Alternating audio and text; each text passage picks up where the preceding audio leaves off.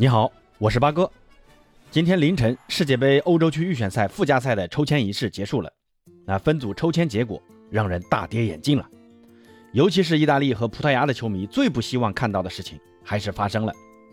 意大利和葡萄牙还有北马其顿和土耳其分在了 C 组。那根据附加赛的赛制规则，这就意味着本届欧洲杯冠军意大利和上届欧洲杯冠军葡萄牙将至少有一支球队。无缘卡塔尔世界杯，那今天这期节目就和朋友们聊聊意大利和葡萄牙谁才会出现在卡塔尔呢？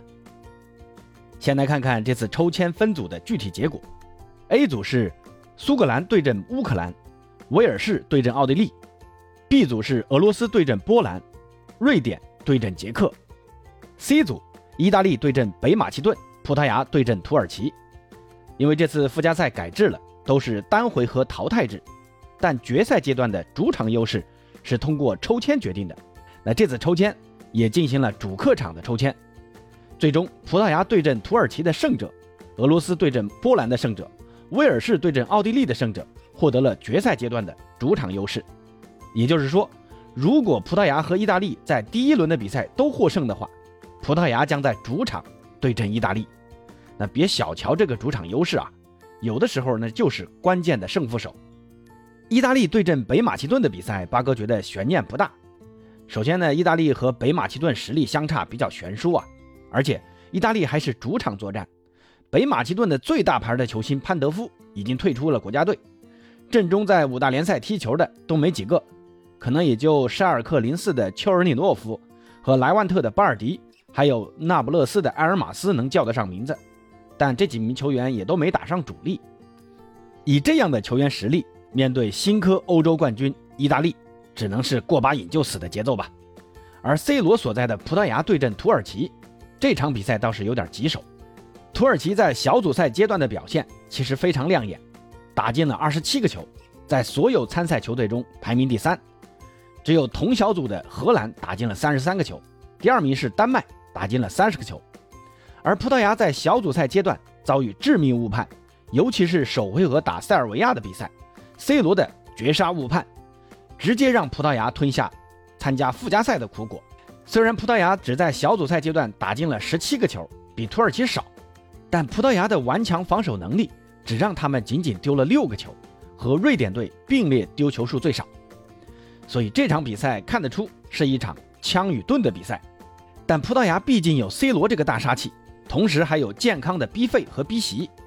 而且葡萄牙和土耳其正式比赛历史交锋过八次，葡萄牙六胜两平保持不败，所以八哥预测这场比赛葡萄牙的胜率更高。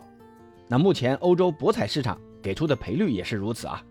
如果葡萄牙进入到附加赛的决赛阶段，大概率将在主场迎战意大利，那这场比赛就很难预测了啊。先说说意大利，从交战历史记录来看，意大利拥有相当大的优势啊，双方总共交战了二十七场，意大利。就获得了其中十八场胜利，而葡萄牙仅仅赢了六次，另外还有三次打平。而且意大利刚刚获得欧洲冠军，不管是历史战绩还是心理层面，意大利都拥有很大的优势。但不利的一面就在于是客场作战。那再来说说葡萄牙，优势就是刚才提到的主场优势，这在单回合淘汰赛之下优势很大。而且葡萄牙一共三次参加大赛的附加赛，其中世界杯就有两次。一零年世界杯是两回合淘汰波黑晋级，一四年是两回合淘汰伊布所在的瑞典队晋级世界杯。C 罗在这次比赛中有着超人发挥，帮助葡萄牙晋级。另外，一二年的欧洲杯也是在附加赛中两回合淘汰波黑晋级。葡萄牙在参加附加赛晋级这一块拥有着极为丰富的经验，但劣势就在于 C 罗明年就三十七岁了，而且 C 罗职业生涯面对意大利从未进过球。也从未赢过。意大利的防守反击的打法已经日渐成熟，葡萄牙面对这种打法能否适应还不好说。但不管怎么样，双方实力相差其实不大，谁都有可能晋级。